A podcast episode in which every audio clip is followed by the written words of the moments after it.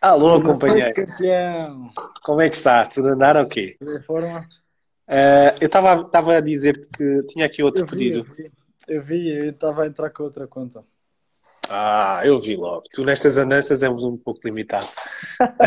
Como é que estás? Estás bem? Está tudo bem? Está Essa tese está feita já? Ah, ainda não.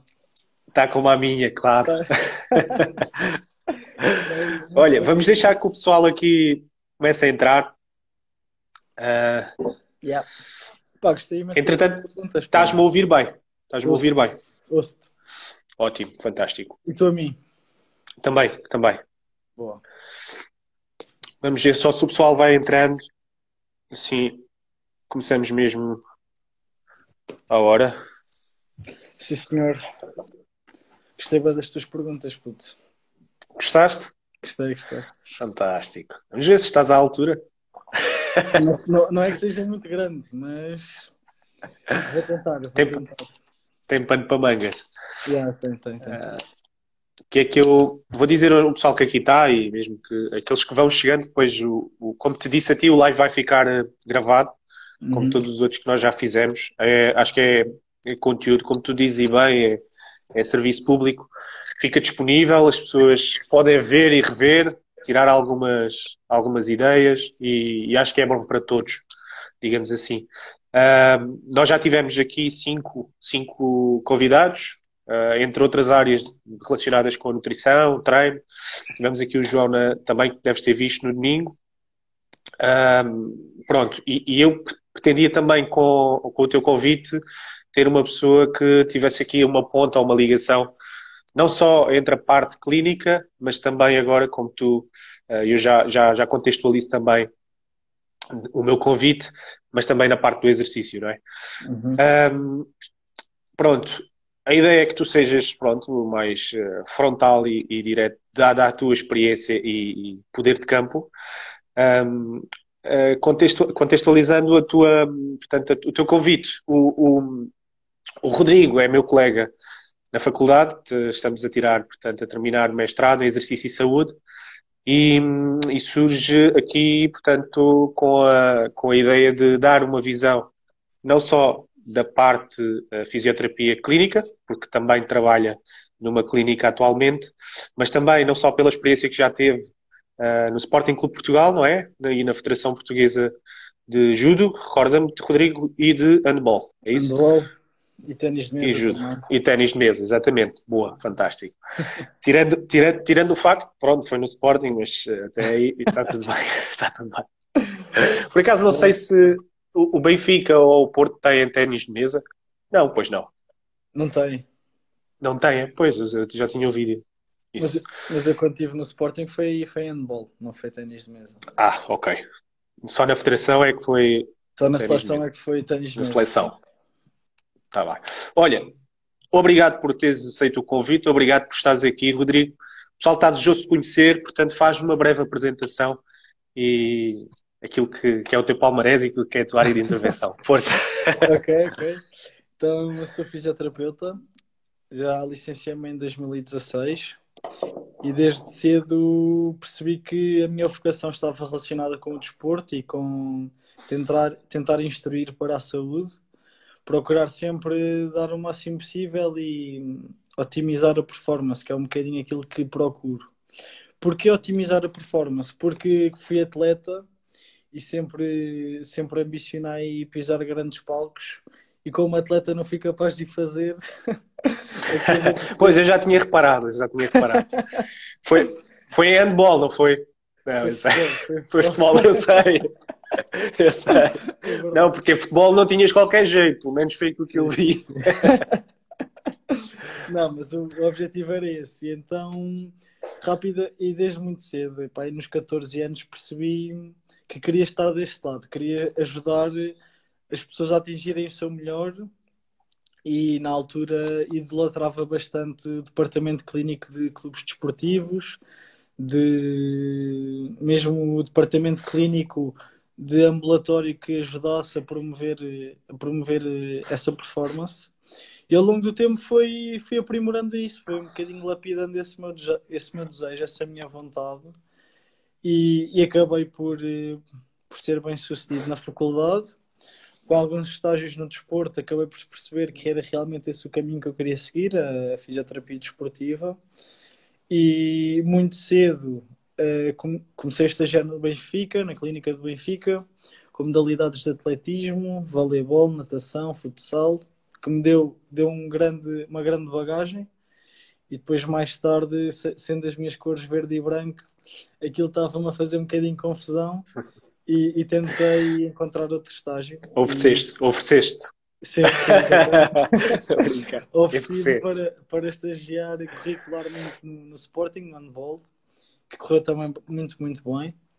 E depois desse estágio acabei por lá ficar, eles gostaram do meu trabalho e fiquei lá no ano seguinte e nesses dois anos fomos bicampeões, o que me deixa bastante contente. Fantástico. E Houve aí pessoal tarde... que já escreveu o hashtag bicampeão. Portanto, são, são, são, teus, são teus seguidores, não são teus fãs. Ver, não consigo ver. Não consegues? Está aí em não. cima, portanto, foi o. Deixa-me ver. Gonçalo, uh, não. Uh, Diogo, não. Uh, olha, eu também não estou a conseguir ver. Estou a conseguir ver, mas, é mas meteram. Só, só tenho uma visualização em direto. Ah, não, não, não. Não percebo porquê, mas Pronto, ontem já, também. Já no outro dia também estavam com, com alguns problemas, mas partir Eu percebi que o, João, que o João também tinha sido difícil. Uh, mas continuando, depois aí o handball do Sporting era uma modalidade que só conhecia pela educação física, porque não tinha tido outra experiência e rapidamente deu para perceber que eu ali ia aprender bastante, porque aquela malta da cabeça aos pés é sempre a levar tareia e eu ia ter ali muito trabalho para, para desempenhar.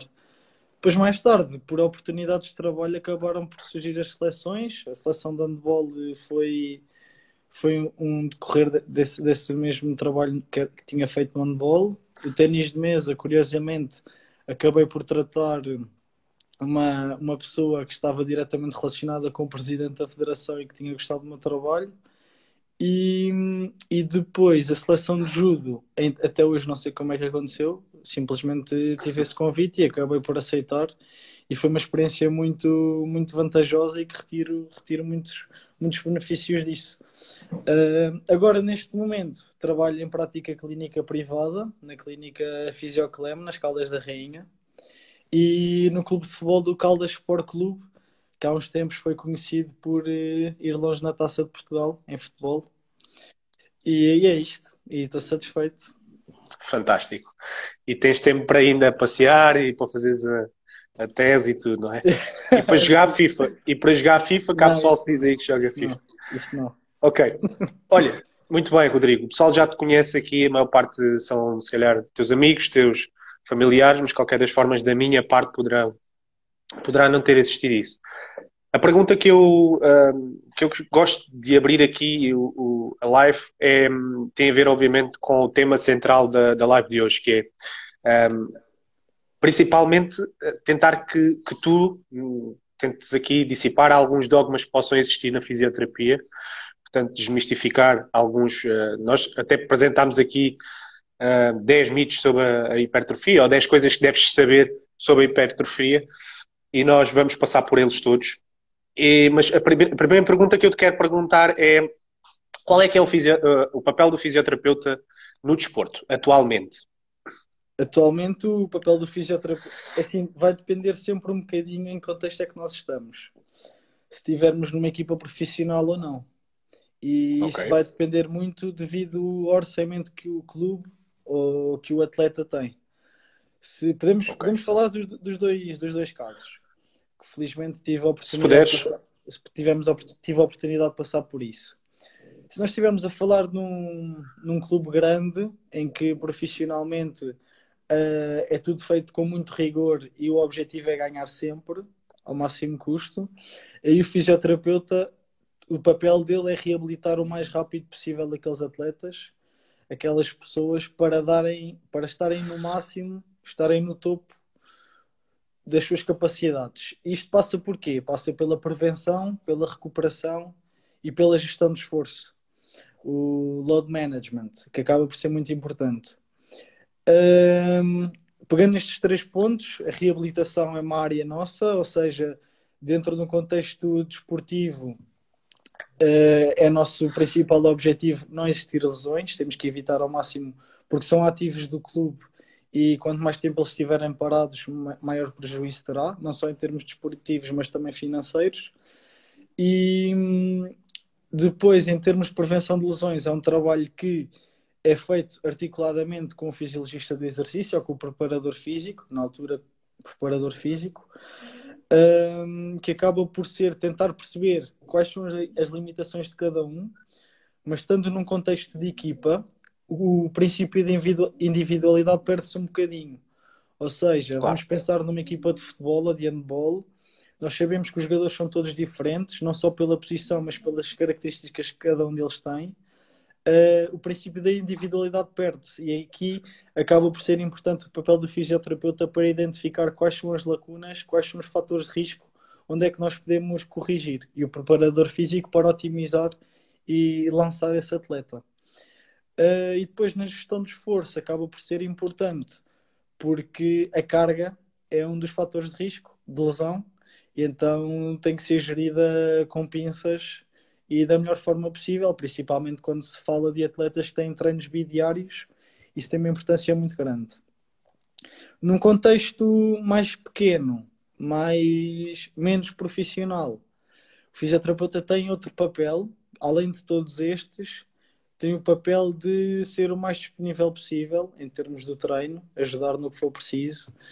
Uh, muitas vezes, também já passei por isso, já fui fisioterapeuta em equipas pequenas e muitas vezes era a pessoa que enchia as águas, era a pessoa que faz parte, claro. Eh, era a pessoa que ouvia e falava muito com os, com os atletas, tentar perceber quais são as preocupações. Não há psicólogos e psicologia também é uma área que eu adoro bastante. E sabemos que se a pessoa estiver bem mentalmente, é mais um passo claro. para ela estar melhor fisicamente e vice-versa. Por isso, o fisioterapeuta aí também tem que entrar nesse, nesse ramo e não pode ser só tratar a lesão. Exatamente. Boa. Ok, eh, Rodrigo. Falaste aí é, que a análise, isto, isto, estou a falar de, do primeiro exemplo que tu deste, equipas mais profissionais. Essa análise e essa prevenção, digamos assim, ou uh, posteriormente a otimização da performance, é feita, ou na altura era feita pelo fisioterapeuta. Um, a minha questão, e, e, não está ainda aqui, ainda que não esteja aqui na nossa matriz, mas é, a minha questão é, e como é que tu fazias isso? Ou seja, como é que era feita essa análise? Imagina um jogador que tu sentias que recorrentemente se lesionava, sei lá, uh, no adutor, Sim. por exemplo. Uh, tu sentias, obviamente, uh, tinhas que fazer essa análise, não é? E depois reportavas diretamente ao, ao preparador físico. Era assim que acontecia? Sim, teria, teria de haver eh, essa ligação, sim.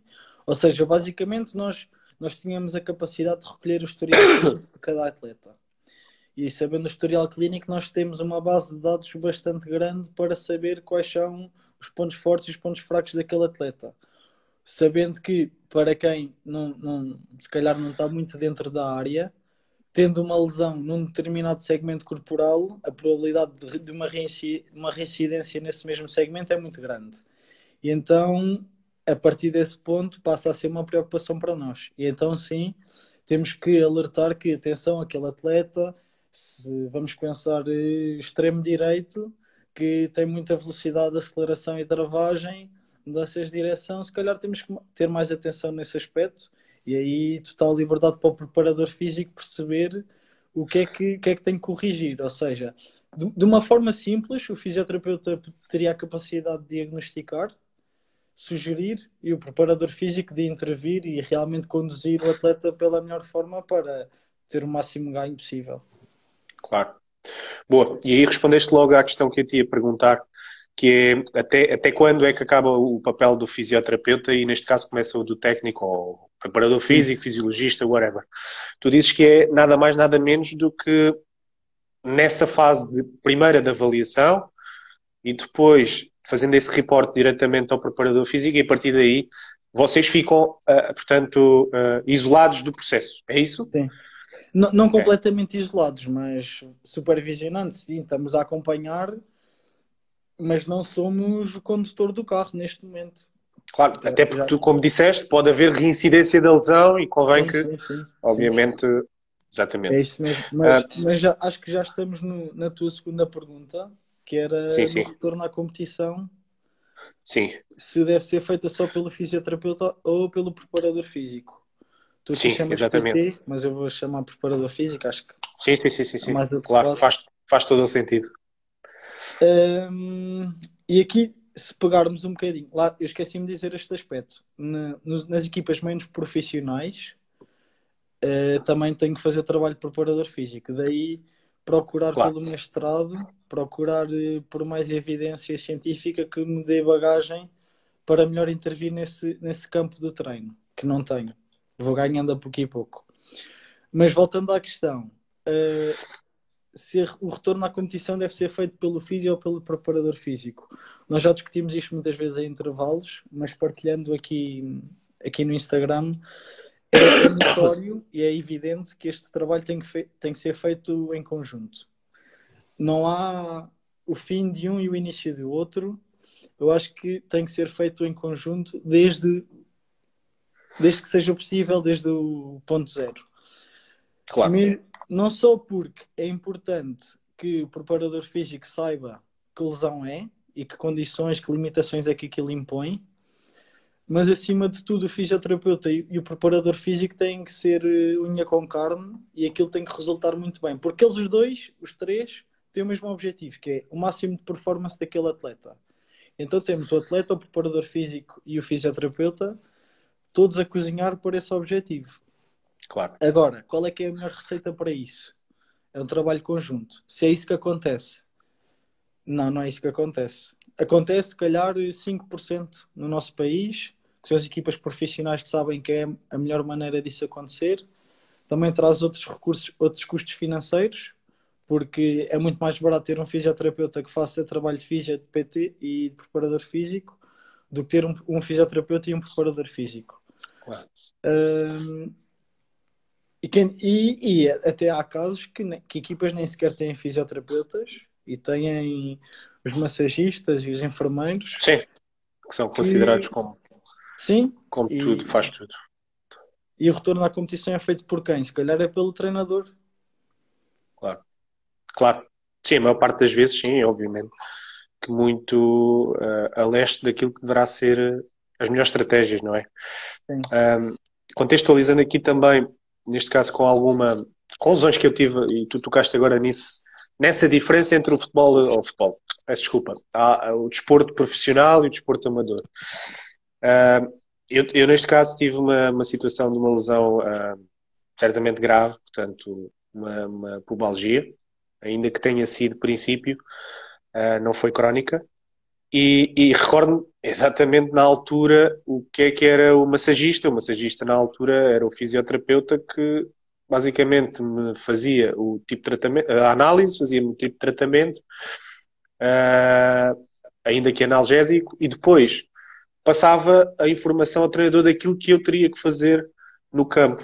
Portanto, uh, isto para dizer que, uh, ou seja, de antes ainda se neste caso circunvia-se muito em torno da Marquesa, não é?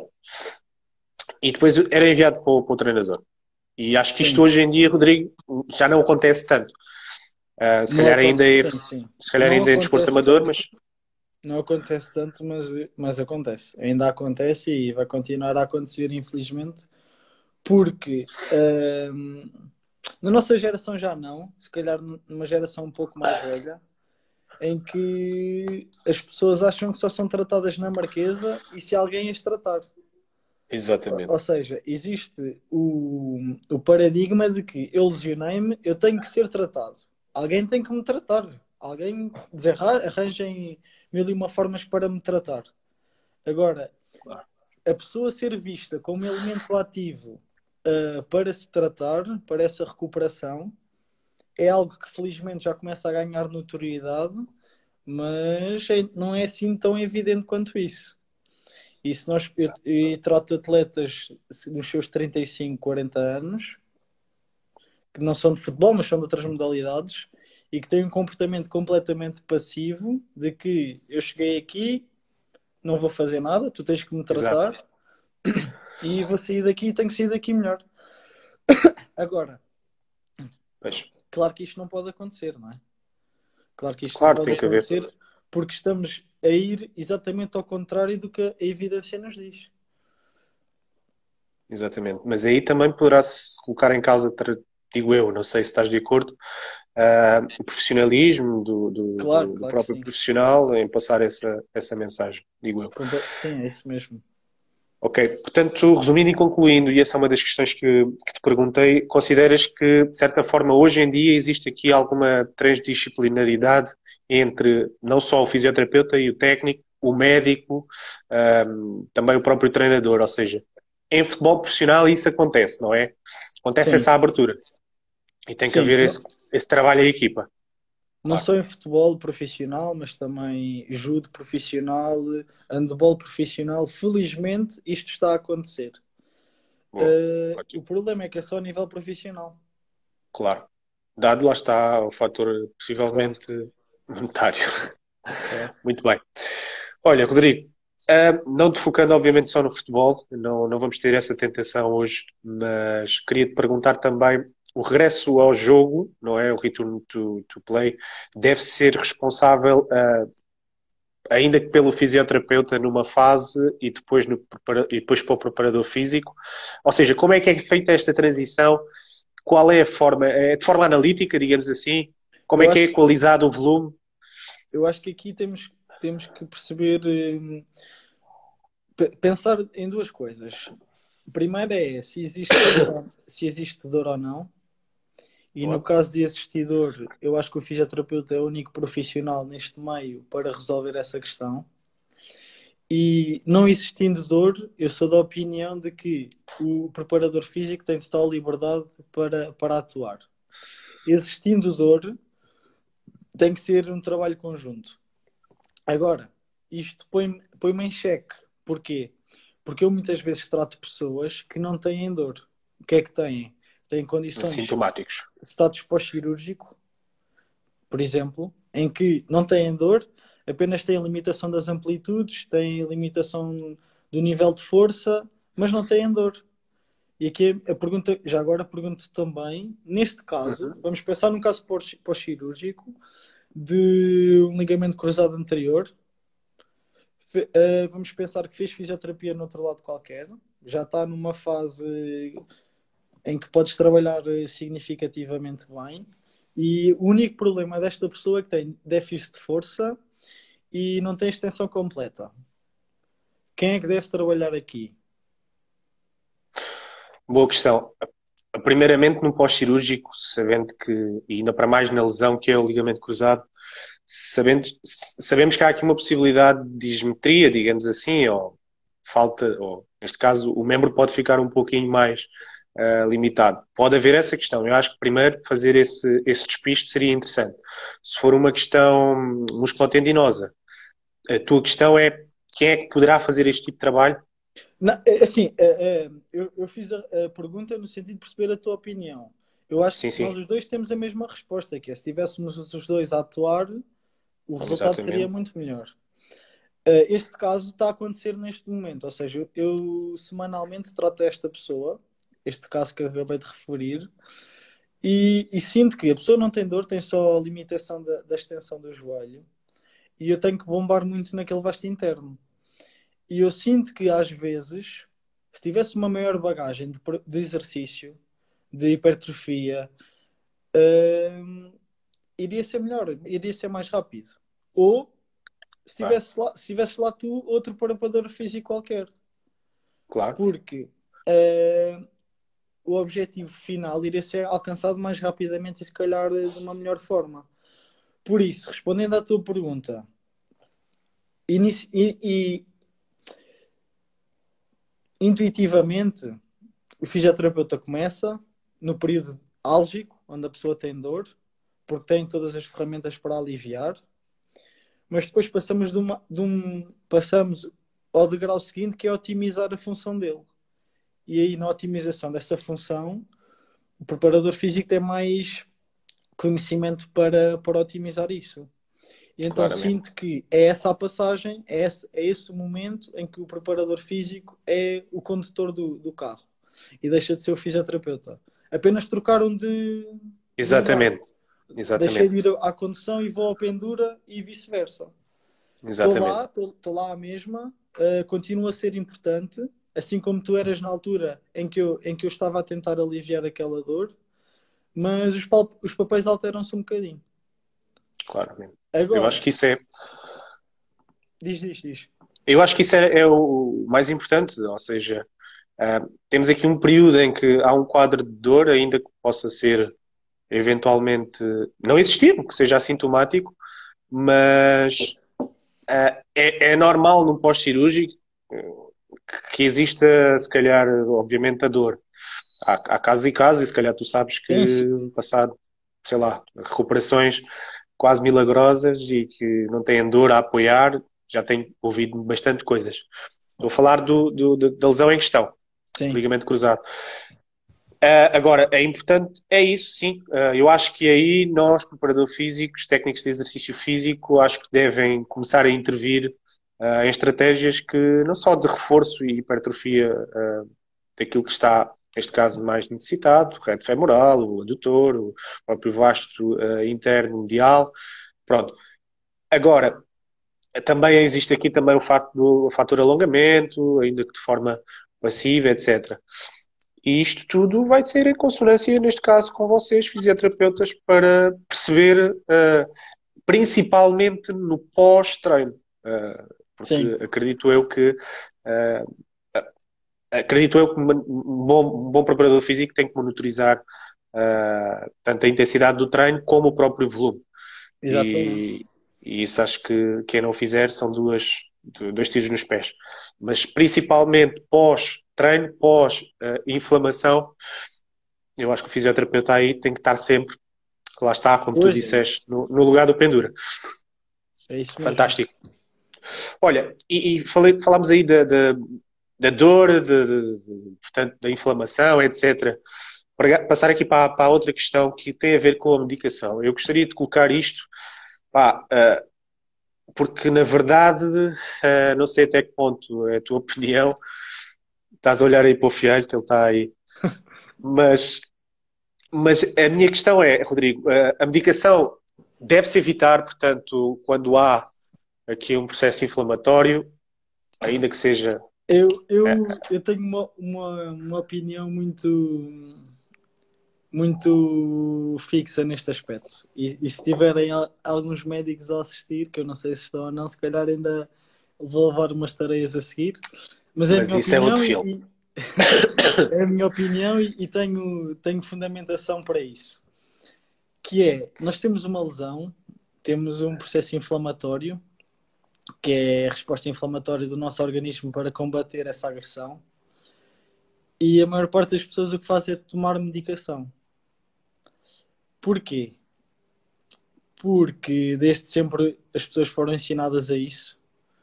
Porque desde sempre os médicos de família, de modo geral, eu sempre ouvi dizer Benuron e Ibuprofeno vai aliviar a dor e vai resolver a inflamação. Uh, aqui a questão é, é mesmo esta uh, nós temos uma lesão, uma lesão, consequente, uma lesão consequente de uma agressão ao organismo, e felizmente o nosso corpo está tão bem feito que tem a capacidade de responder a isso. Ou seja, tem os mecanismos fisiológicos para combater essa agressão, que é a resposta inflamatória.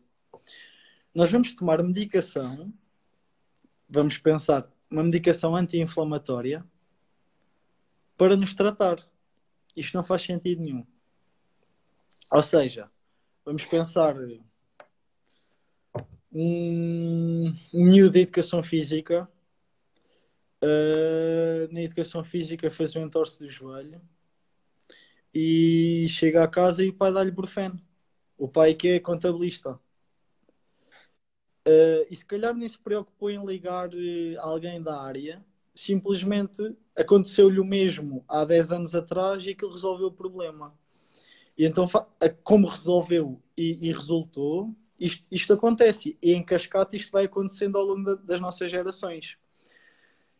A minha resposta é: não, não, na minha opinião, não se deve usar medicação para uma lesão, a não ser que exista dor e essa dor seja incapacitante. A minha resposta é esta.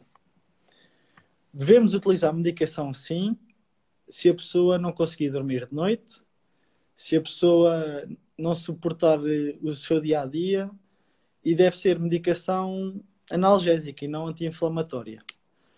É mais, eu ia. Exatamente. Porque vamos estar a contrariar essa mesma resposta inflamatória que falei há pouco. Uh, temos outro, outro caso, que é, e acho que é considerado medicação. Vamos, tu também és atleta, imagina que te lesionas hoje e tens prova amanhã, e eu acabei de dizer que não deves tomar medicação. Mas sabendo que tens uma prova amanhã e sendo eu responsável pel, pela tua lesão, eu sou o primeiro a dizer-te para tu teres prova amanhã e estás no máximo das tuas condições ou, ou no, no melhor possível, a única solução que temos aqui é a medicação, felizmente. Claro. E isso partindo da, da tua experiência já, já deve ter acontecido inúmeras vezes, certo? Sim, bastante. Mais, mais do que aquelas claro. que eu queria. Mas é aí o pessoal que nos está a ver aqui são quase 30 pessoas, são 30. Há que saber distinguir o que é uh, saúde, bem-estar e, digamos assim, as nossas atividades cotidianas do outro mundo que é a alta competição Exatamente. e a exigência por estares pronto e, e fisicamente, principalmente e, e, psicologicamente, naquele dia, àquela hora. Tu falaste aí de uma coisa muito interessante, Rodrigo, e eu vou só dar uma, como se diz no Alentejo, não sei se já ouviste esta expressão, mas chega. Já ouviste? Já, já, já. Já? que é, basicamente, tu falaste aí uh, de um acontecimento traumático, não é? Que é, por exemplo, uma entorse no joelho ou uma lesão no joelho, o que seja. Mas e eu já aconteceu comigo um, no campo, no terreno, que é eu tive dois clientes com nitidamente e avaliação postural certinha, hiperlordose. Um deles tinha dor, o outro era assintomático. E aí a minha pergunta vai nesse sentido. Nós, às vezes, e era o que o, João estava aqui a dizer em baixo, em nota de rodapé, que é nós estamos a mascarar, nós estamos a, ou a introduzir a medicação, nós estamos a, não andamos a tratar o problema. Simplesmente sim, sim. estamos a mascarar um, o problema e que depois pode ter, pronto, ainda consequências piores. Tendo estes dois exemplos que eu te falei, pá, obviamente nós não podemos, eu não poderia, eu nunca tive essa abordagem perante os meus clientes de dizer, ah, tu não tens dor, então tu não tomas medicação. Tu tens dor, então toma medicação. Não, não tem nada a ver, lá está. Na verdade, nem um nem outro tomou medicação. Está, é obviamente ali a ser feito um trabalho de reeducação e otimização postural e reforço. Eu acho, caso é eu acho que aqui outra questão é que a medicação é sempre a primeira solução para tudo. E isto faz-me confusão, porque a medicação não tem que ser a primeira, a primeira solução para um problema. Acho que pode ser um bom recurso, mas não tem que ser a melhor solução, porque a curto prazo sim resulta. Mas é, foi, é o que tu estás a dizer. Uh, nós vamos estar a esconder a consequência de um problema, da causa. E nós não estamos a tratar, tratar a causa, porque a dor é um output. É gerado porque existiu antes uma agressão. Se nós não tratarmos essa agressão, mais tarde poderá voltar a acontecer essa mesma dor. Exato. Para além de que uh, o nosso cérebro tem uma excelente capacidade de recordar sensações más e boas também, mas as más elas ficam cá e então por isso é que não pomos a mão no lume. É um bocadinho por aí. E hum, eu acho que é muito importante nós percebermos que realmente a medicação deve ser um recurso e não a primeira solução para um problema. Ok, fantástico.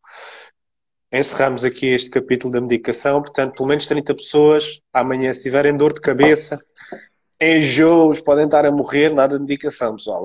Pelo menos aguentam 24 horas. Ainda para mais se forem, se forem para o hospital estão tramadas, ficam mesmo doentes. Agora está complicado. Agora está difícil. Rodrigo, nesse sentido, uh, passamos para a próxima, para o próximo ponto, para o próximo, para a próxima mito, digamos assim, que é o gelo. O gelo, ainda que seja de forma localizada, eh, é para ti uma terapia anti-inflamatória? Hum, não. O gelo localizado é uma terapia antiálgica. Pode, pode ter efeitos anti-inflamatórios, porque os tem. Se eu quero utilizar o gelo como efeito anti-inflamatório, não, não quero. Precisamente por aquilo que eu disse há pouco da medicação mas posso usar o gelo como aliviador. Posso. Ele também é anti-inflamatório, sim, mas o meu objetivo é eliminar a dor. E daí que eu tinha dito que a medicação não seria a primeira solução. Agora, hum, eu, eu, eu e nós que, que praticamos desporto, eu acho que toda a gente ouviu a célebre frase mete gelo. Mas isto, isto induz a um erro muito grande, que é uh, não é só meter gelo, não é eu ir para o sofá, pôr o pé em cima do, da mesa e deixar o gelo atuar 30 minutos. Não. E, e da mesma forma que o, gelo, neste caso, é uma terapia, como tu disseste, e existem formas de, de, de a aplicar. E, pela literatura, a melhor forma de a aplicar seria 3, uh, 8 minutos de gelo, 3 minutos de descanso, 8, 8 minutos de gelo, 3 minutos de descanso, 3 vezes. Alguém faz isto? Não, ninguém faz isto. E desculpa interromper-te agora um parênteses rápido, rápido, Rodrigo. Falaste aí nessa, nesse procedimento do gelo. E, eu, eu, nunca o fiz, acho eu, mas sempre soube do conceito do, do RIS. Acho que é isso, RIS. É isto, não estou a dizer nenhum erro. Rice. Não, não. Ok. Fantástico. Um, e, eles acho que repetiam mais vezes a colocação do gelo, não é? É um processo em que o gelo é utilizado, não sei se são seis, sete ou oito vezes sucessivamente, entre, lá está, entre, acho que era a compressão e repouso e elevação. elevação. É uma coisa assim, não é? é. Pronto. Uh, então, neste caso, tu és, abominas completamente esse método, uh, essa terapia? Eu, eu aprendi. Ou não, apoias? Eu, eu aprendi o RICE. Exato. Eu aprendi isto em 2014. Pois. Em 2020 isto já não se faz. Pois era do, isso que eu queria chegar. Do, do Rice nós tivemos o Price, que o P era de proteção, o R de repouso, o I de gelo, o C de compressão, ou seja, uma ligadura, e o E de elevação. E daqui passamos para o do Price passamos para o Police, Police, que era pressão, o O era de. Agora não me recordo. Faço mas ideia. eu vou saber, mas eu vou saber. Ah, não, já sei, porque não é o O, é o O e o L. É Optimal Loading. Uhum. Ou seja, um, adaptar a carga. Gelo, compressão e elevação. Ou seja, aqui o repouso saiu completamente da equação. Felizmente. Claro.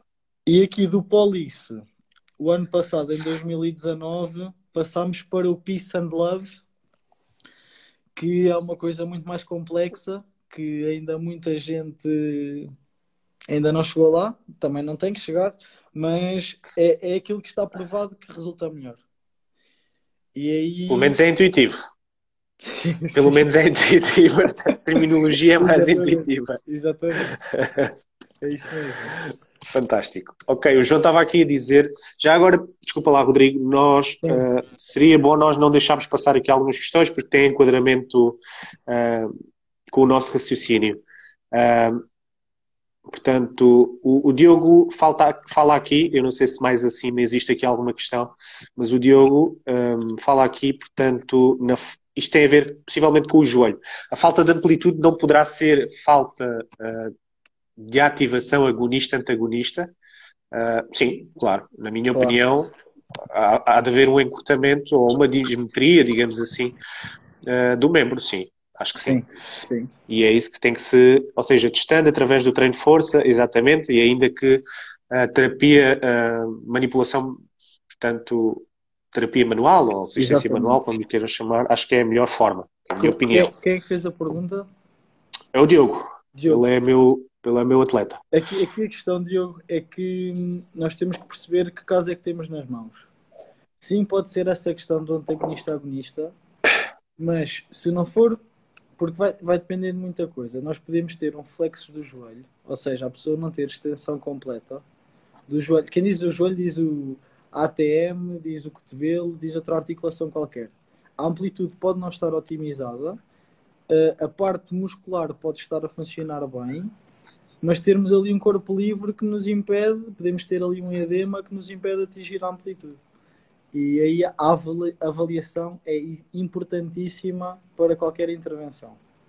E, e, claro, claro que a ideia dele foi, foi muito bem pensada, da, questão, da relação agonista-antagonista, mas temos que sempre ver o, o, big picture e ver, eh, fazer zoom out e perceber o que é que está ali a passar. E, mas sim, foi, foi bem apontado. Ok, boa. Mais coisas. Um, o João diz que love you. Um, Grande abraço, João. Já estou maior. O Rodrigo um, Está uh, aqui J Batalha, não sei se é familiar é teu. Boa. A saúde do atleta sobrepõe-se à necessidade da competição, exatamente. Um, depende. Está aqui depende. A... depende. Depende de, já agora. A, a, o, o que te digo é a saúde do atleta sobrepõe-se à competição à necessidade da competição. Pois, isso não acontece em alta competição. Isso não acontece. Eh, eu, felizmente já trabalhei em alta competição e tu também já passaste por lá, acho eu, acho que sim, acho que tínhamos falado sobre isso. E quando, quando estás em alta competição, não interessam os meios para atingir os fins. Por isso é que há malta a tomar doping. É sim, eu não estava a perceber aqui a analogia com, teu pai estava a dizer, estava a, faz, estava a fazer ah. contas ao contrário, mas realmente sim. Pois, não faz qualquer sentido. Alta competição é, é, é, o objetivo, o resultado final e não, mas, contrapondo, mas, obviamente, o, o e colocando. O que, diz, o que, ele diz, está certo, ou seja, sim, sim. idealmente nós queríamos sempre a saúde em primeiro lugar. Claro, mas claro. Não é isso claro. que acontece quando estamos a lutar pelos Jogos Olímpicos. Exato, quando estamos a falar de dados e classificações. Exatamente. Olha, uh, coloca-te aqui, a uh, Liliana é minha irmã, coloca-te aqui uma questão e dor crónica. Possivelmente tem a ver aqui com, com a medicação. Uh, a medicação, com a medicação. Ou seja, em dor crónica tu consideras que deve ser feita? Como, mais uma vez, como recurso. Eu acho que a medicação é sempre a ferramenta que está mais escondida dentro da minha mala de ferramentas. E a primeira será o ensino, a educação, e, e o exercício. Mas vai depender sempre de caso. Qual é que é, se falarmos em dor crónica, qual é que é o caso que te vem mais rapidamente à cabeça? Ou à Liliana, neste caso, se ela quiser responder, para nós falarmos de algo mais concreto e se calhar é mais fácil eh, nós falarmos. Sim, posso, posso, posso dizer eu, calculando aquilo que seja, ela, portanto, ela tem uma patologia que é artrite uma espécie de artrite reumatoide, digamos okay. assim. Ok. Pronto, Portanto, uma doença aí... autoimune, degenerativa, Exatamente. degenerativa, uhum. em Estamos que... a falar de EMS. Sim. Em que aí, do, do último estudo que vi de artrite reumatoide, a, a minha resposta é Uh, aí temos que aplicar a medicação como recurso, porque antes disso já experimentámos tudo e mais alguma coisa e o corpo continua a lutar contra ele mesmo. Se bem que eu acredito com um, um bom estado psicológico, uma boa capacidade de lidar com a doença, uh, tenha, tenha hum, fortes possibilidades de baixar a sintomatologia. Não resolve. Exatamente. De todo. Mas... De todo. Mas, mas para a pessoa fazer o seu dia a dia, para trabalhar, para ter para brincar com os filhos, para tudo e mais alguma coisa que podem ser as prioridades dessa pessoa, aí a medicação tem que ser uma solução. Mas, mas lá está, a medicação apropriada para essa doença, porque estamos a falar de uma condição especial. Exatamente. Eu, quando, quando, me falas em, em, dor crónica, a primeira coisa que me vem à cabeça são aquelas pessoas com dor lombar crónica. Sim. E aí eu sou outra vez contra a medicação. Lá está. Por isso é que eu te pedi um caso concreto. Sim, poderá ser também isso. Ela também tem alguns uh, problemas uh, a nível de coluna osteoarticular, sim. Uh, poderá ser também isso. Mas creio eu, se ela estiver por aí, Liliana, chuta para aí, especifica mais se for para se for caso de, de, de, dor lombar crónica. É uma questão em que mais uma vez temos que reduzir os fatores de risco, temos que identificar, claro. identificar o que é que está constantemente a, a agredir aquela, aquele segmento corporal, mas para lombar, para uma estrutura articular, venha quem vier, o exercício vai resolver. É preciso é ter disciplina. É preciso ser disciplinado, porque não é fazer o exercício uma vez por semana, uh, se calhar nem faz todos aqueles que tu pediste, se calhar nem faz as repetições todas que tu pediste, e aí a pessoa tem que pôr na balança, ou quer, quer ser disciplinada e melhorar a sua sintomatologia, ou quer se encher de comprimidos e dar a volta à barriga e passar o resto da vida assim. Claro, porque, Rodrigo, na verdade, dependendo obviamente da, da, do, do, da patologia ou mesmo da dor crónica, o principal objetivo será sempre não termos uma desinibição do, do nosso sistema neural, não é? E, e, de certa forma, só através do exercício nós conseguimos fazer isso. Temos esse poder e essa ferramenta, como tu dizes, uh, que lá está, a medicação será sempre como um recurso, neste caso, uh, ainda que seja obrigatório. Ok. Neste caso ela fala da espondilite, pronto, eu, é muito idêntico à artrite reumatoide, é ali, obviamente, o fator mais psicológico. Depois, uh, o teu pai dizia, a minha avó, os medicamentos não são para vender, não são para, são para vender, não são para tomar. Mas é, se, é tua, se a avó dele já dizia isto. Isso tem, tem piada, porque a avó dele abriu uma farmácia.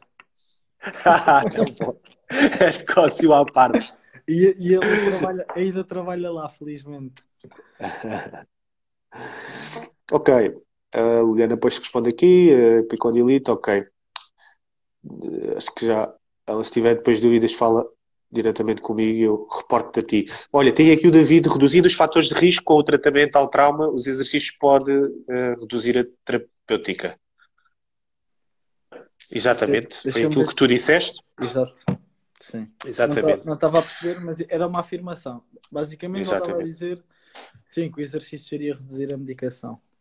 Claramente. Ok, olha, prosseguindo, Rodrigo, é bom que nós tenhamos deixa, esta. Deixa-me só sim? voltar ao Peace and Love para quem nos estiver okay. a ver. E, e, e, eu, acho, eu acho que até no mestrado falei sobre isto, mas para quem nos estiver a ver. Lembra-me, sim. Peace and Love, o P de proteção, o E de elevação, o A de avoid anti-inflamatórios, tal como eu tinha dito, o C de compressão, o E de educação, lá está, educar a pessoa para o que se está a passar, para o que pode vir a acontecer. Depois no Love temos o L de load, de carga, o O de otimismo, o V de vascularização, ou seja, queremos aumentar o aporte sanguíneo, e o E de exercício. Ou seja, nós em 2015, 2014, 2015 tínhamos o Rice, e cinco anos depois temos o Peace and Love com uma abordagem completamente diferente. Nós tínhamos o repouso, Muito mais. Tínhamos o repouso, que aqui não está, tínhamos o gelo, que aqui não está, mantém-se a compressão. Apenas. Exatamente. Uma, uma visão muito mais holística e verdadeira neste caso. Sim. Acho que faz todo o sentido, não é? Por caso que, que as coisas resultam muito mais hoje do que antigamente. Olha, uh, seguindo no gelo, eu perguntava-te aqui a crioterapia. Pergunto-te pergunto isto porquê. E, e, na verdade eu andei mesmo a pesquisar já aqui há algum, há algum tempo um colega meu no ginásio me tinha colocado esta questão que a crioterapia, na verdade, isto é alta performance, é alto rendimento, uh, não é, era contraproducente. Portanto, não fazia muito sentido. Uh, na altura, pronto, não me explicaram bem porquê e eu fiquei aqui com o bicho atrás da orelha. Uh, tu já sabes alguma coisa? Portanto, em termos de não só recuperação e processo desinflamatório, digamos assim. Eu, essa questão que tu referiste de o gelo ser contraproducente para a performance, nunca ouvi falar, mas se calhar podemos lá chegar ao porquê. Agora, a crioterapia no desporto, que era a tua pergunta, se a crioterapia deve ser aplicada no desporto, eu, eu quando estive nestes meios mais pequenos, um, a recuperação, e mesmo a nível profissional, a recuperação era muito importante, porque são treinos bidiários, são treinos todos os dias, se calhar havia jogos duas vezes por semana, à quarta e ao sábado, por isso a recuperação era muito, muito importante. Uh, e aqui a evidência mostra o quê? Mostra que para te recuperar mais rápido, vamos pensar que tu és atleta e treinas todos os dias, para recuperares mais rápido, aquilo que a evidência diz é: primeira solução, massagem, que me chateia imenso porque dá imenso trabalho. mas, mas é, é, o que a evidência mostra. E segunda solução, a crioterapia, os conhecidos banhos de gelo. Agora, é preciso ter critério quando estamos a aplicar isto. Uh, banhos de gelo, banhos de contraste, a terceira, a terceira alternativa. Ou seja, um, banho turco ou, ou jacuzzi, sim, sim, sim, e depois e depois banho de gelo. Uh, é isto que acontece. Em equipas profissionais o que acontece é isto. Massagem, eles normalmente até têm possibilidade de ter os três. Da minha experiência, um, nós tínhamos, por exemplo, uma segunda, segunda-feira massagem, à terça-feira banho de gelo, à, Exatamente. à terça-feira banho turco, Uh, à quarta-feira, uh, foam roller, rolo miofascial e depois repetia-se novamente a série. Por isso a resposta, se concordo, concordo. Ok. Muito bem, não vamos entrar aí pelo foam roller, não era uma pergunta. Nós, uh, quando, quando formos apresentar a tese, a gente fala um bocadinho sobre ele. Dar-te a minha opinião.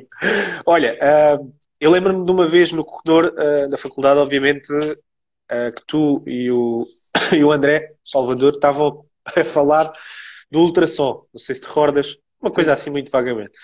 A minha pergunta vai nesse sentido, Rodrigo, é eu já ouvi falar que o ultrassom está desadequado e, e, neste caso não sei se faz sentido atualmente para, para tratamento anti-inflamatório ou neste caso analgésico, não sei.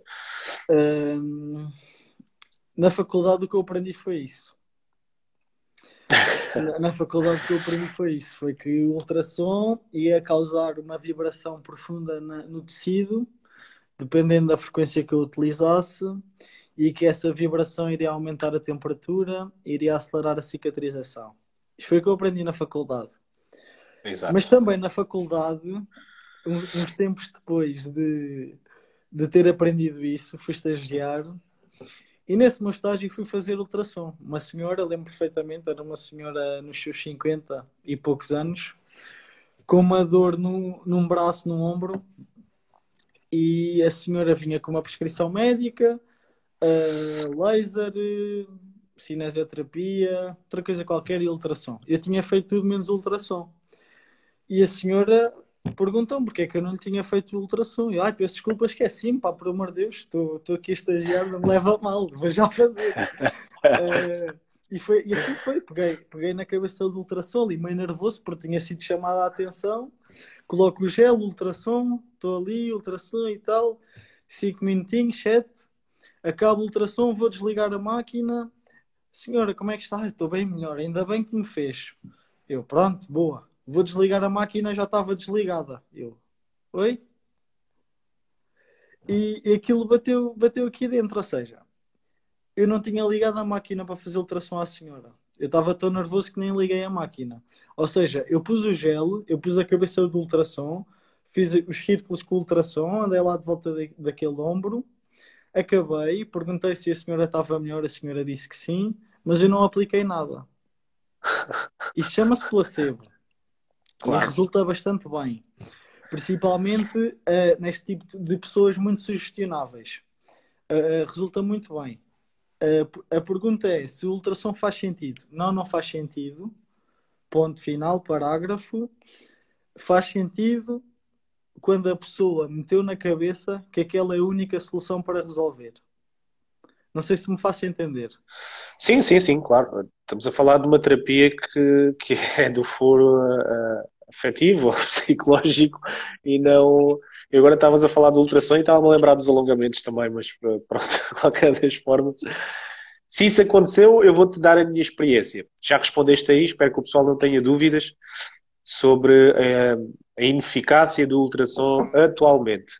Eu vou-te dar a minha experiência completamente oposta à tua. Uh, eu joguei futebol e na altura tive várias lesões, nomeadamente musculares, contraturas musculares, com uh, fibrosos por cima das contraturas, etc. Sucessivamente eu estava, uh, neste caso, a rasgar, digamos assim. E, e ainda para mais, uma das ferramentas principais na altura do fisioterapeuta, que posso dizer uh, que atualmente uh, até é bem reconhecido, eu não vou entrar, obviamente, aqui em indicação de nomes nem nada, mas ele falava muito bem do ultrassom. Eu recordo-me que na altura e até hoje eu tenho a marca do ultrassom aqui na perna. Isto aconteceu assim. Aconteceu o contrário. Nós tínhamos no nosso gabinete, estás a ver, futebol uh, distrital, no Alentejo, pronto, que é um pouquinho mais limitado, tudo mais com calma, e tínhamos uma televisãozinha. Epá, eu estava deitado na marquesa e ele começa, mete o gel, como tu fizeste, ligou a máquina não sei a potência, mas já lá vamos. Ele começou, eu começa a aquecer, coisa que a senhora nem sentiu. Sim, sim. E disse, e disse, olha, vê lá que isso está quente. E eu estava a olhar para a televisão, a ver as notícias, e mete um bocadinho mais de gel, porque aquilo estava pouco gel, e continua, e continua.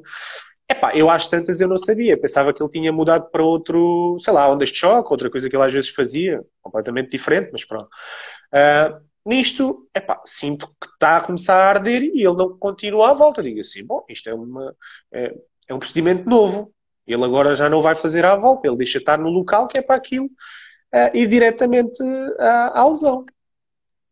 Nisto, epá, eu só me lembro de foram segundos ter dado um esticão na perna, foi ultrassom para todo o lado.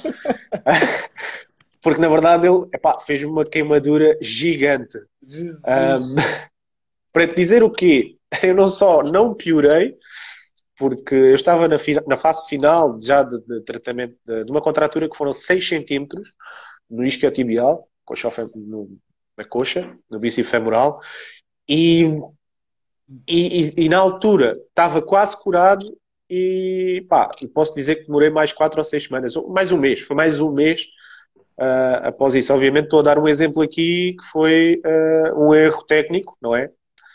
Que, que eu associo sempre ao ultrassom. E fiquei, desde então, uh, pá, não, não vou à bola. Mas ninguém é melhor que tu para dizeres isso. Olha, estamos mesmo aqui já no final, Rodrigo. Uh, se entretanto a live for abaixo, nós voltamos outra vez, pessoal, está bem? Fiquem desse lado, porque agora é que isto vai começar a aquecer. Tendinopatia.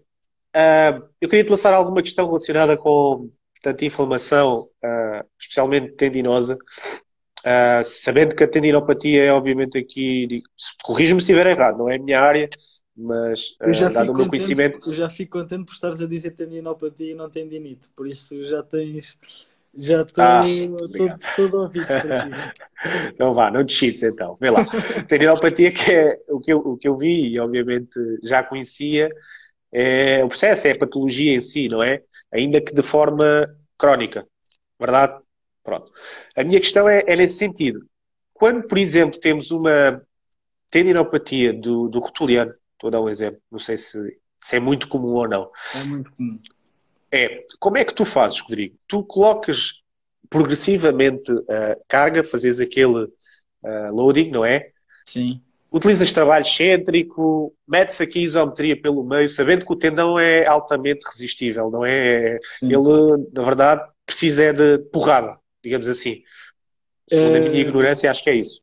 Eu, eu acho que eu fico muito contente por, eh, por ver malta do desporto, preparador físico, neste caso tu, mas já tinha falado com o João também, com, com esta capacidade de perceber a fisiopatologia. Isto deixou muito, muito descansado e é por esse motivo que eu me sinto à vontade. Acaba por ser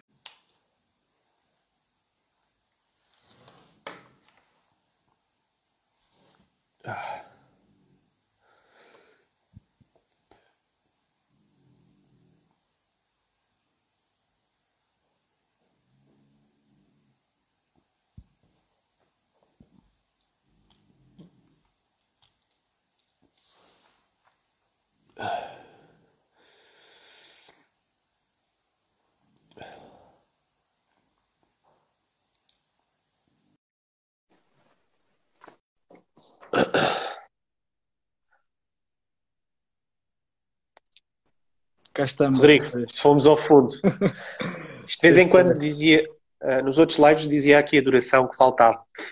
Neste Sim, não.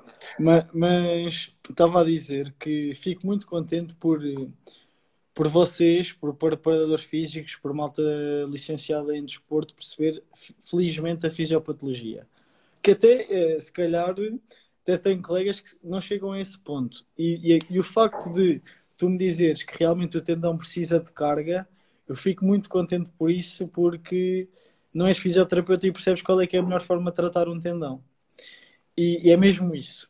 Ou seja, nós quando temos um processo inflamatório no tendão, vamos pegar no caso que tu falaste, na tendinopatia do rotuliano, primeiro temos que perceber o porquê. Porquê é que aquele tendão entrou em inflamação, temos que perceber o que é que levou aquele tecido a entrar em agressão. E aqui temos que voltar mais uma vez aos fatores de risco. E que os fatores de risco são movimentos repetitivos, uh, overload e acontecimentos traumáticos. Aqui no, no overload uh, é algo que nós podemos gerir, ou seja, gestão da carga, não só em termos de carga física que nós colocamos, mas também intensidade, ou seja, duração da prática desportiva. Vamos pensar num desportista. Um, ou seja, temos que tentar perceber o que é que desencadeou aquela lesão. E nesse aspecto, a intervenção vai ter que contrariar, vai ter que contrariar isso. Uh, tenho aqui o, o Tenon David, que, é, que já o tratei e tratei no, no Super Espinhoso. Também já lá podemos ir. Uh, mas aqui voltando ao, ao do joelho, uh, qual é que é a melhor intervenção? é carga, sim. O que é que eu tenho utilizado de acordo com aquilo que eu tenho estudado e lido? é isometria na fase inicial, a carga progressiva. Esta isometria, aquilo que o melhor exercício para isto, para Desculpa, uma Rodrigo, pequeno parênteses, na fase inicial consideras concêntrico? Na fase, fase, inicial de recuperação. Ah, ok. Ou seja, a pessoa, a pessoa chega até mim com dor no, no, no tendão rotuliano eu vou avaliar, vou perceber se existe alguma rotação Sim. da rótula, se o ângulo que é da anca está a funcionar bem ou não, se a tíbia está um bocadinho mais anteriorizada, se temos uma dismetria de membros, qualquer coisa que tenha desencadeado aquilo. Uh, vamos pensar que está tudo bem, foi mesmo, sei lá, um tenista, que acontece bastante.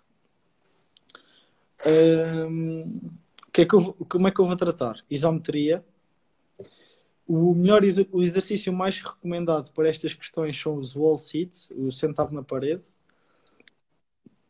com 25 graus de elevação do pé, de flexão plantar. Exatamente. Flexão plantar a 25 graus e vamos reduzindo essa amplitude.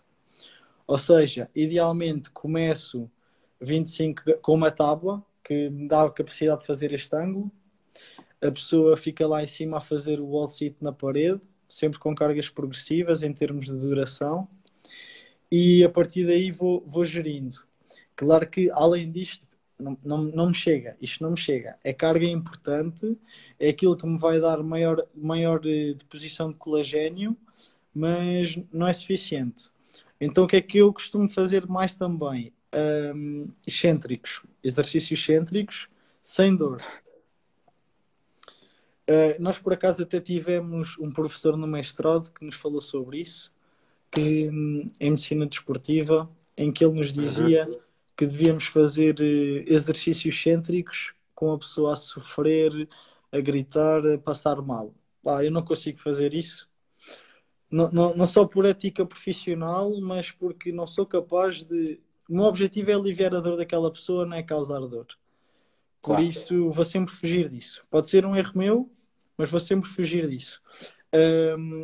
Portanto, isometria e movimentos cêntricos sem dor.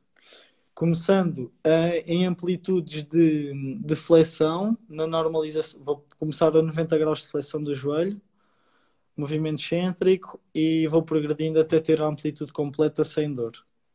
Tudo cadeia cinética fechada, portanto, idealmente, maioritariamente, idealmente. idealmente. Boa. Fico muito contente de ouvir essas palavras Ótimo. Olha, vou passar aqui um, para os alongamentos, que acho que é uma, uma, uma, uma questão interessante e até te vou, digamos assim, relacionar com, com a lesão que, te, que já te confessei, que foi princípio bubálgico. Uh, e na altura eu lembro-me de uma das coisas que eu estava a estudar e obviamente que a minha, digamos, o meu entusiasmo e a minha auto, autonomia em procurar ciência não se compara ao que é hoje. Mas uma das coisas que eu verifiquei foi, não, lá está, não sabendo ainda a origem, não é? Poderia ser mil e uma coisas, obviamente poderia ser zona pública, doutora, etc. Alguma dismetria, como tu disseste bem, mas naquele caso, eu, autonomamente, uma das coisas que eu fiz foi, essencialmente, o, o alongamento, portanto, do adutor, especialmente do adutor longo, portanto, eh, encontrei, encaixei ali alguns exercícios que eu fazia. Uh, por exemplo, eu lembro-me de estar em casa no quarto e, e, colocava com os pés nas paredes, abria bem. Portanto, fazia aí, ainda que hipoteticamente, alongamentos. Agora, a minha questão aqui é, primeiro que tudo, já lá vamos a essa questão da, da, da minha situação da pubalgia. Mas, até que ponto é que os alongamentos é importante? Uh, seja no período uh, portanto, de lesão antes, não é? Uh, ou depois. Ok. Qual é a tua eu, opinião acerca disto? Eu, tu, quando lançaste esta pergunta, eu fiquei, fiquei um bocadinho preocupado porque pensei que não estava atualizado. Assim, se calhar ele tem aqui um, uma carta na manga que, uma carta na manga que eu não, não estou à espera. Eu, eu, eu, quando, quando fui atleta, sempre me ensinaram que devia alongar o máximo possível durante, durante, durante o treino, entre exercícios, antes, durante, depois, alongar a toda a hora. Foi assim que, que, que fui evoluindo enquanto atleta. Um, quando fui estudar na faculdade, realmente percebi que alongamento não era só estático, tínhamos alongamento dinâmico e que este mostrava ser mais eficaz em obtenção de. Como é que eu devo explicar? De preparar o indivíduo para a atividade e do retorno à calma. E, e depois, mais tarde, quando fiz o, o curso da, de medicina da FIFA, eles demonstravam que alongamento, isto foi em 2017, isto mostrava que o alongamento era essencial para prevenir lesões a longo prazo um ano depois, eu, eu tinha, tinha ingressado no, no, no handball do Sporting e nos escalões de formação que eu fui acompanhando, uh, nos escalões de formação que eu fui acompanhado, os miúdos não tinham lesões musculares. Eles tinham zero lesões musculares. Eu já tinha passado por futebol, futsal e tinha sempre lesões musculares. E fui para o handball e os putos não alongavam nada chegavam ao fim do treino, não alongavam nada e no fim da época eu se calhar tinha uma lesão muscular e aquilo dava-me uma volta à cabeça. Então, eu aprendi que o alongamento era importante para reduzir e, e prevenir lesões musculares. Vou para o campo e, e o, que, o que eu vejo é que não fazendo alongamentos eu não tenho lesões musculares. E aquilo, pá, deu, deu uma volta à cabeça, não é? E então é preciso, é preciso falar dos alongamentos com calma. O que é que acontece nos alongamentos? Ou, ou melhor, eh, qual é que é a minha opinião? Devemos utilizar alongamentos, sim. Antes do treino, alongamentos dinâmicos. Não se justifica de todo fazer alongamentos estáticos. Não se justifica e é contraproducente. Aliás, está provado que o alongamento antes do treino diminui a capacidade de produzir força, ah, aumenta, o, aumenta uh, o comprimento muscular e, vai, e isso vai diminuir uh, os pontos da, da actina e miosina para a produção de força e aumenta o risco de lesão. Ou seja, antes do treino, evitar completamente, por favor. Um, durante o treino, entre, entre exercícios, volta-se a falar sobre alongamentos dinâmicos unicamente. Os alongamentos estáticos não têm evidência durante o treino.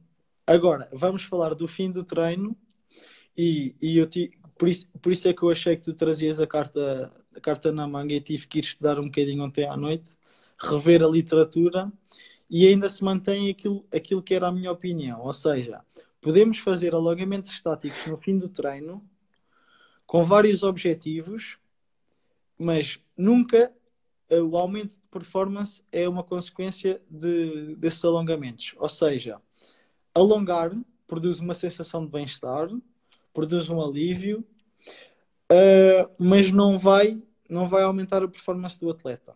Ou seja, não vai prevenir a lesão.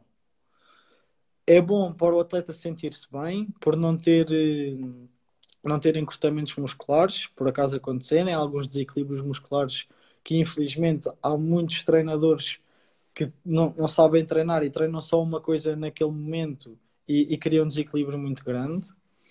E, e, aí o alongamento se calhar acaba por ser uma solução para, para evitar lesão.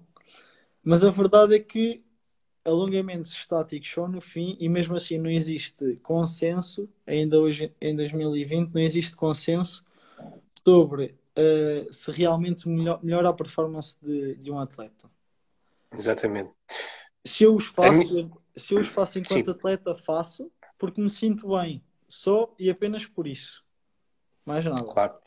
Atenção que muitos dos que aqui estão possivelmente uh, não sabem que enquadramento é que está a questão mas obviamente está direcionado para, para, para a performance e, e tu deste a tua opinião.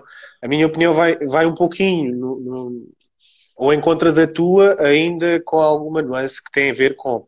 Uh, e o João há pouco também mencionou aqui, tendo em conta, obviamente, alguma pesquisa que também tem feito e, e, e conhecimento empírico e, e digamos assim, um, estudo de campo e, sensação também que é importante, como tu disseste, um, considero que os alongamentos devem ser feitos, como tu disseste bem, de forma dinâmica no início, sim, no meio, uh, isto para virado obviamente para fins hipertróficos, estou a falar já em contexto, portanto, ginásio para fins hipertróficos e não para alta competição. Uh, indico sim uh, o início, mobilidade, portanto, alongamentos dinâmicos. No meio, durante o treino, em certos períodos, não digo que, que seja contraproducente, um, inclusive há um método de treino que está cada vez mais suportado evidência, uh, cientificamente que, que, que, funciona, que é intra-exercício, uh, portanto ter ali períodos de alongamento estático e já saíram duas, inclusive uma meta-análise que suporta isso bem. Um, no final, lá está, uh, pelo motivo de, de, de, diminuir a taxa de, de, produção de força, eu, a minha opinião, eu abomino completamente. Mas isto para, para fins hipertróficos, obviamente, pela justificação que tu deste. Mas, mas depois também temos que perceber aqui uma coisa que é a questão da performance. A tua pergunta era se os alongamentos poderiam beneficiar a performance. E, e eu, por acaso, até estou a ver aqui uma colega minha, que é a Andreia, e, e ela faz ginástica. E e a performance no ginasta é ter o máximo comprimento muscular possível, não é? Claro. E por isso nós, nós não podemos criar uma regra de que o alongamento não se pode Exatamente. Fazer. Não, Exatamente. Depende, depende Exatamente. do que é que estamos a falar, vai depender imensa coisa. Exatamente. Uh, seja um ginasta, seja um atleta a concorrer para o menos físico, vai depender, vai depender muito. Exatamente. Exatamente. Confesso que uh, esta literatura que eu, que eu evidenciei há pouco está relacionada com modalidades desportivas coletivas. Claro, claro, claro. Atenção, porque também é claro. é aquilo que aparece mais. Né? É um claro. bocadinho por aí. Mas, mas é um bocadinho esta a minha opinião. E, e eu sou atleta, eu, eu ainda jogo futebol de vez em quando, duas vezes por semana, e o nosso treinador impõe alongamentos antes e, e a meio do treino Pá, e, e, eu posso ser ovelha negra e dizer, pá, missa, isto não faz sentido nenhum, não vamos fazer isto. E depois seis, seis colegas meus dizem, pá, não tem que ser que eu sinto-me bem assim. Pronto, estou numa equipa, tenho que respeitar. Claro, é isso mesmo. Aí, obviamente, a única variável que tu podes controlar é a intensidade do alongamento, não é? É, é veres a, que, a amplitude a que podes ir. Olha, uh, para fechar, e porque já vamos aqui em quase uma hora e meia, está a ser bom, o pessoal tem-se mantido por aqui, isso é bom. Estão a gostar de nos ouvir. Grande abraço. Vou-te lançar aqui a última questão, Rodrigo, que é, que é nesse sentido de será que existem milagres, ou seja, em recuperações musculares? No caso, especialmente aqui das contraturas, eh, eu especifiquei aqui contraturas, mas uh, podes falar também um bocadinho do que é que são as contraturas para ti? Sim, era uma pergunta que tu tinhas aqui e, e, muito, e infelizmente eu trato muita gente que, que vem ter comigo a dizer que tem uma contratura nas costas, que tem uma contratura não sei onde. Eu tenho, eu tenho para aí umas 10 aqui. à vontade. E, questão... Inclusive, é tu já me tentaste tratar, tratar uma deste lado, mas está igual, está pior. Dedos, pá, mas aqui é importante perceber que a contratura é uma consequência, atenção. A contratura é o quê? É uma, uma zona muscular que fica sem aporte de sangue e, por sua vez, sem aporte de oxigênio vai encurtar o seu, a sua capacidade muscular porque a sua função muscular tem que se, ser autossuficiente então vai encurtar o seu tamanho, daí sentirmos o relevo, mas é sempre uma consequência.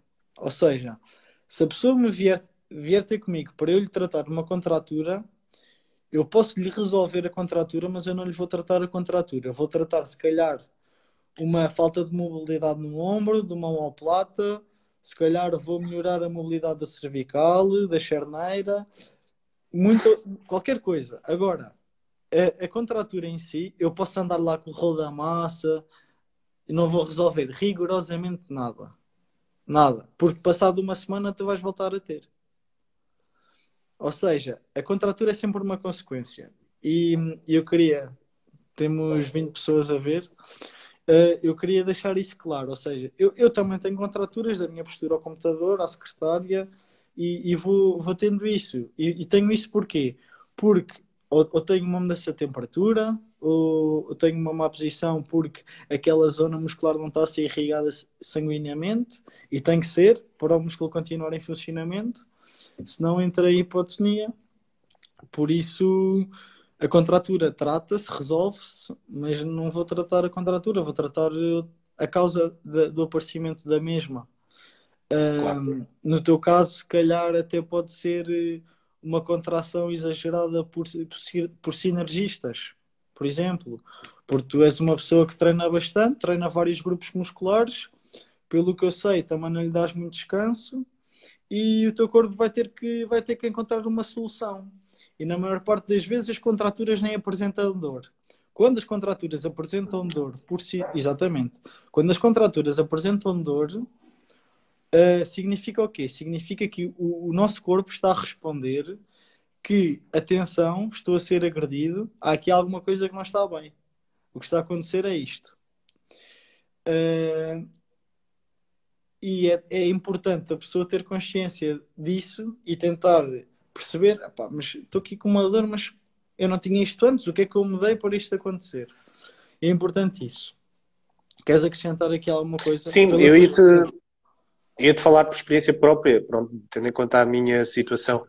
E será possível que uh, alguma, algum problema, neste caso osteoarticular ou assim, eu, por exemplo, e não sei se te recordas, eu disse que eu fiz um, um conflito subacromial há questão de dois anos, um, a única lesão que tive na musculação, por burrice, mas foi a única. Um, ou seja, poderá vir daí, especialmente porque eu tenho mais contraturas neste lado, um, alguma supercompensação que agora tenha que tenha, tenha, tenha feito. Sim, pode, pode ser por aí, não é? Também o ritmo escápula-torácico, por exemplo. Exatamente. Que no conflito subacromial um, o movimento da omoplata tem uma importância muito grande. Eu sinto uh, a olhómetro que o meu trapézio medial está completamente assimétrico em relação ao outro. Isso é visível. E nós, eh, no, no, na competição, é uma das coisas que eu, uh, isto só um parênteses rápido, é uma das coisas que eu, numa das poses dorsal, que eu sinto bastante dificuldade em corrigir e é sempre, mas sempre visível. Se for ver uma foto minha, o meu romboide medial é muito mais curtinho, encurtado uh, do que o direito. E, e, tem tudo a ver, portanto, com esta questão aqui das É sempre deste lado aqui. Pronto. Mas atenção, tudo, tudo é resolúvel, acho eu. Sim, eu claro. acho que conseguimos resolver isso. O Sim, facto... eu... é isso mesmo. Bem, vamos lá à tua pergunta que eu, que eu tinha, tinha imensa em curiosidade a responder que sobre os milagres nas recuperações musculares. Quando tu falaste, falaste aqui em milagres, eu lembrei-me logo do, do Marega. não, não sei se te lembras. Ninguém se estava a lembrar do Marega. Tu ressuscitaste o homem. Não, pá, lembrei-me do Marega porque na altura foi muito mediática a ida dele para a China para ser tratado. Porque uh, tinha feito uma ruptura muscular, o campeonato estava a acabar e o Marega tinha que ficar pronto para jogar com o Benfica, que era um jogo importante proximamente. E, e ele foi para a China. Foi para a China recuperar-se com um fisioterapeuta brasileiro. E eu, eu lembro-me bem disso. E na altura, uh, uma ruptura muscular, nós, nós cá fora não tínhamos acesso à gravidade. Lembro, foi no jogo. Sim, sim, nós não tínhamos foi acesso no jogo. À, foi num derby até. À gravidade da lesão se era grau 1, se era grau 2, grau 3, nós não sabíamos que lesão era, mas a verdade foi que três semanas depois ele estava cá fora pronto para jogar e, e não sei como é que ficou o resultado que o Benfica, nem me interessa, mas estava lá dentro. Agora, isto foi um milagre, sim ou não? Uh, não, não, não, não sei se foi milagre ou não. O que eu sei é que, não sabendo do grau da lesão, tudo é possível. Pode ter sido uma lesão de grau 1, até tu punhas o rapaz a jogar no instante. Com o conhecimento que tens, fazias isso fácil.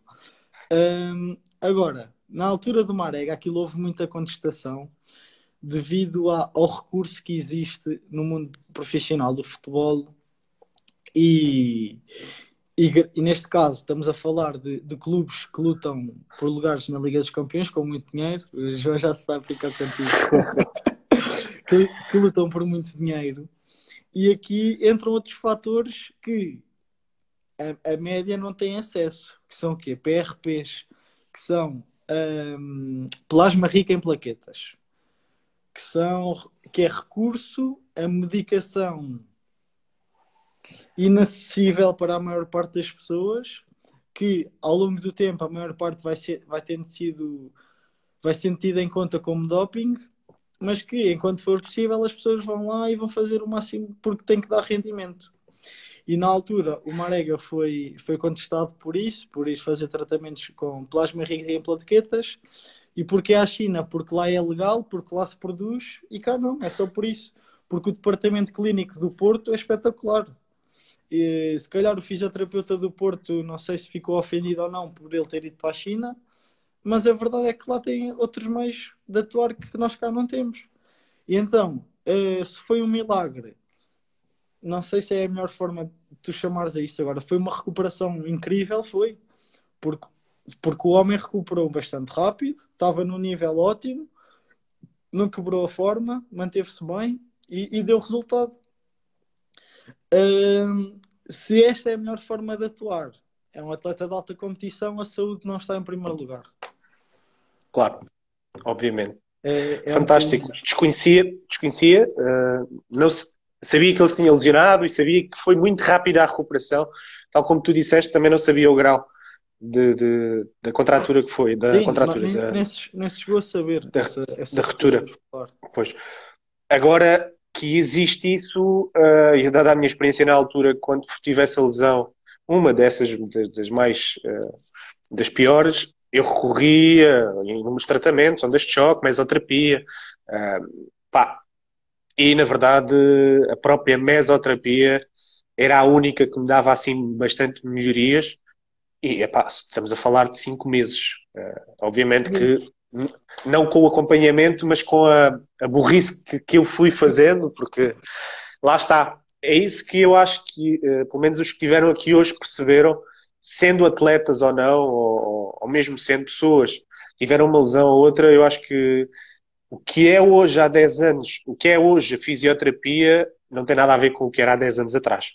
Sim. Uh, tanto na área clínica como também na área de alto, do alto rendimento. Tu deste um exemplo que há 10 anos atrás era considerado, se fosse possível, era considerado um milagre. Se calhar hoje não foi, como tu disseste Sim, bem. Exatamente.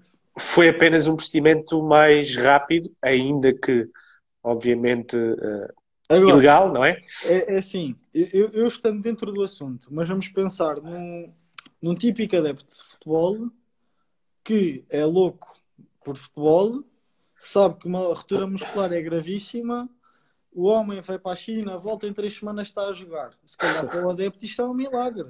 Atenção. Exato. Uh, Queres-lhe chamar um milagre? Vamos-lhe chamar milagre. Mas, tendo em conta os dados que sabemos, e, e tendo a, a ciência do nosso lado, conseguimos perceber que a única forma de nós acelerarmos uma lesão é aumentar a capacidade de cicatrização. Essa capacidade de cicatrização só acontece se nós tivermos mais sangue a circular lá, mais linfócitos presentes. A única forma de nós termos isso é ou tu tens a capacidade com o poder da mente de aumentar o teu número de linfócitos, de leucócitos, ou vais ter que buscar ajuda externa a. Claro, e a tolerância à dor.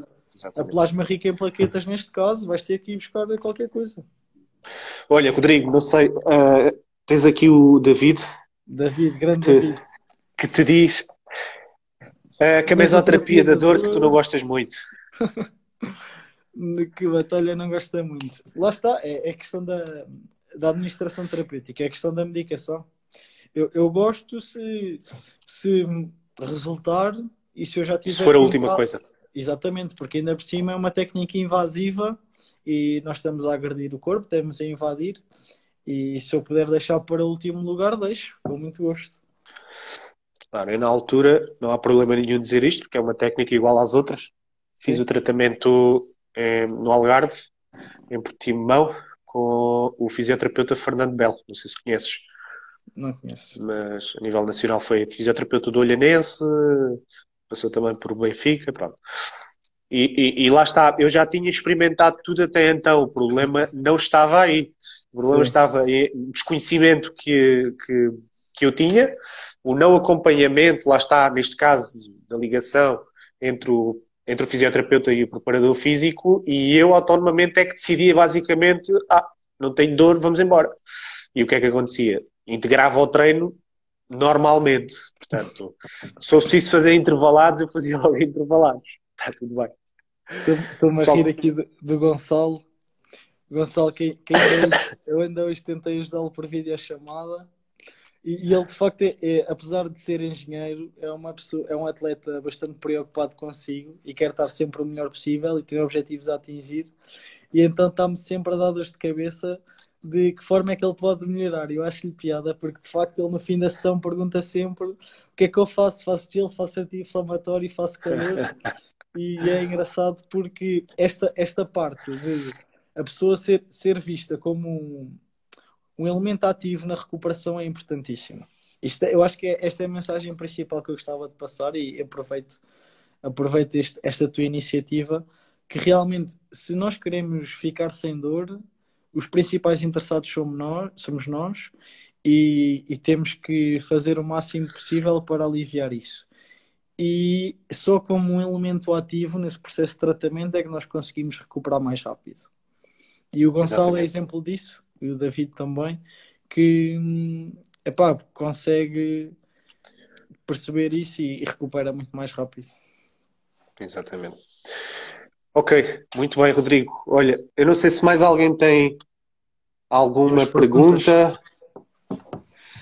Chutem agora. Vou dar aí um tempinho para eles fazerem umas perguntas. Grande abraço, Exatamente. Pedro, Alexandra. Fogo, estou bem contente. Esta moto aqui, Carolina, grande neto. Fico contente, fico contente. Que representa as gueiras, a banda. Fico contente, sim senhor.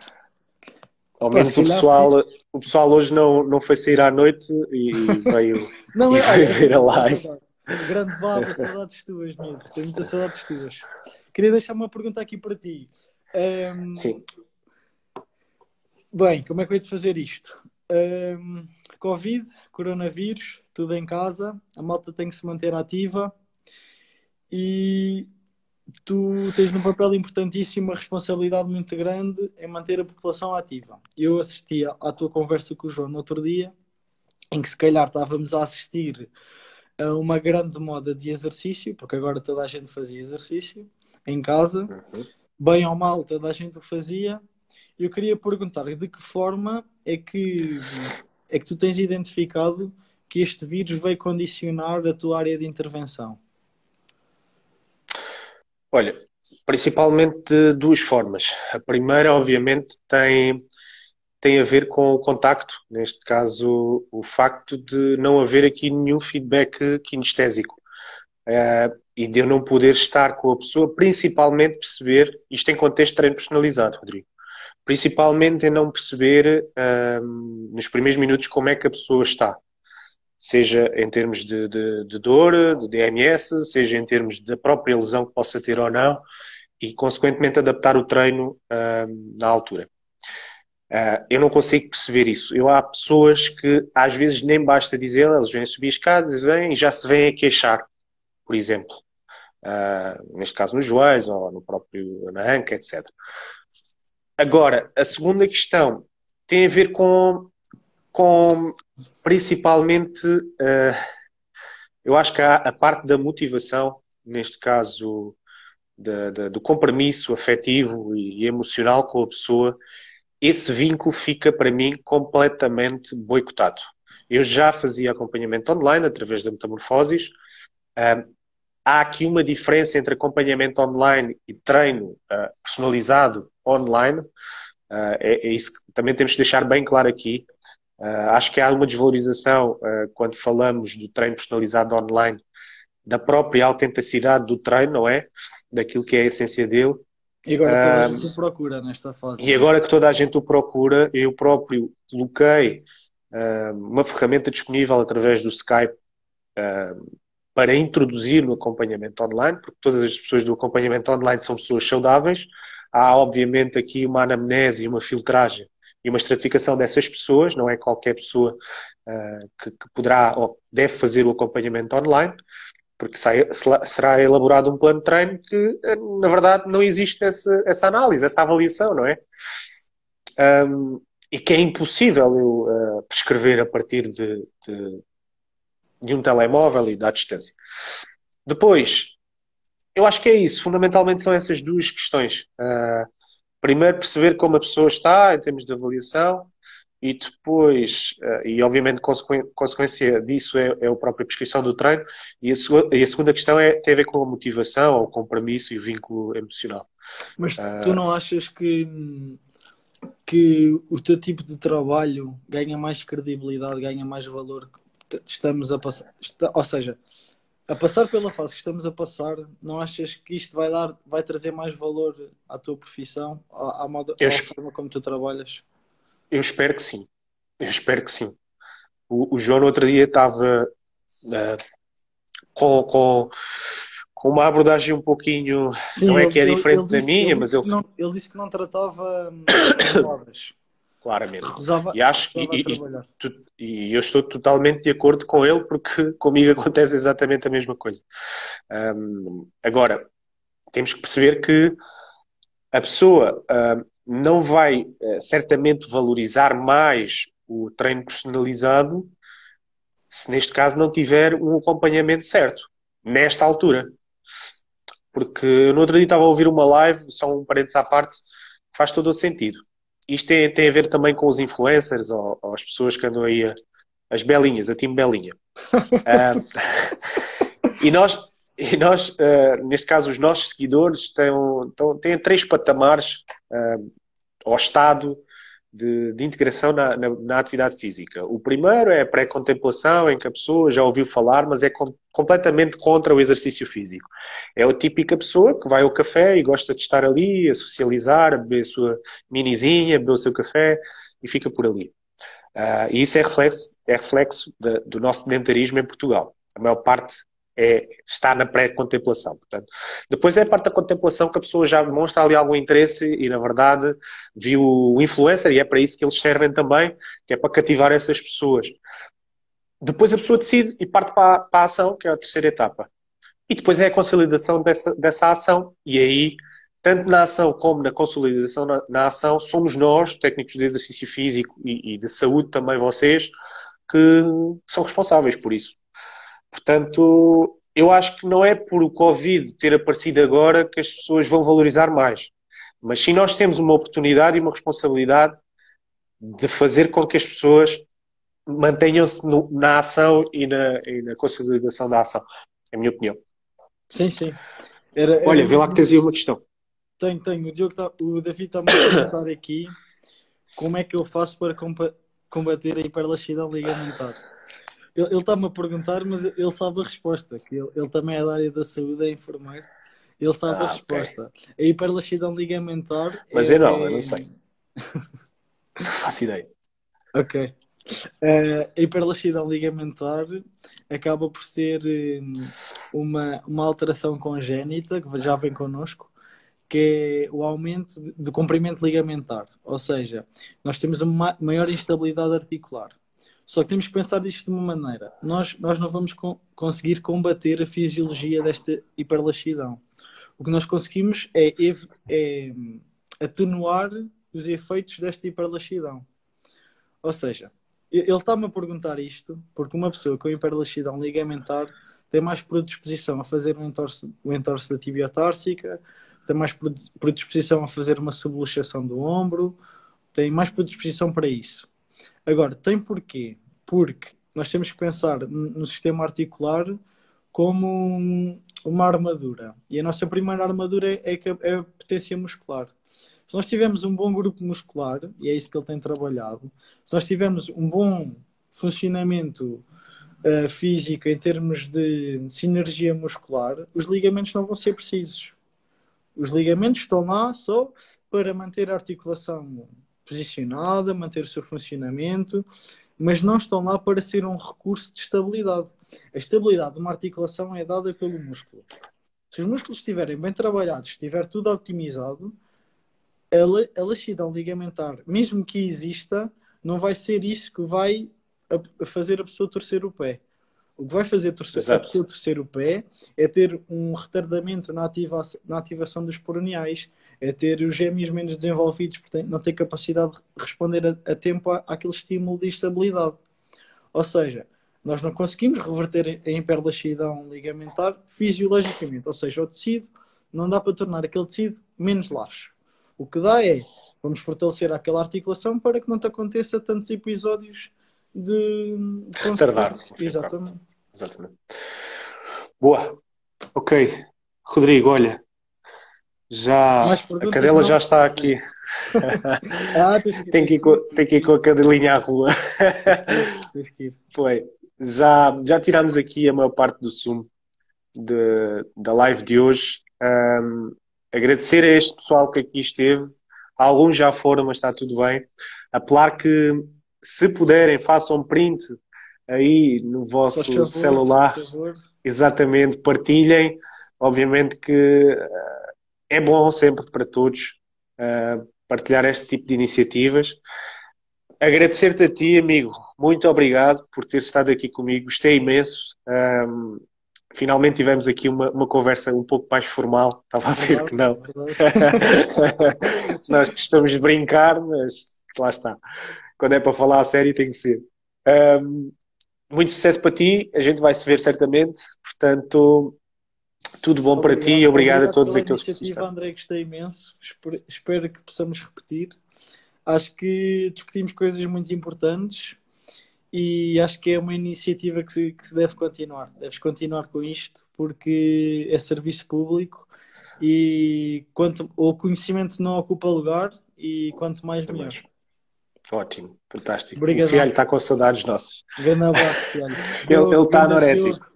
Diogo Daniel, não sei Pessoal. se viste o episódio todo, mas houve aí algumas coisas para ti. Atleta paralímpico, atenção. Fantástico. Muito forte, muito forte. O, pessoal, o live vai ficar disponível uh, amanhã no YouTube e no Spotify, está bem? Obrigado, Frederico, muito obrigado. obrigado. Tchau, tchau. Obrigado, pessoal. Um abraço. Façam print aí. Tchau, tchau.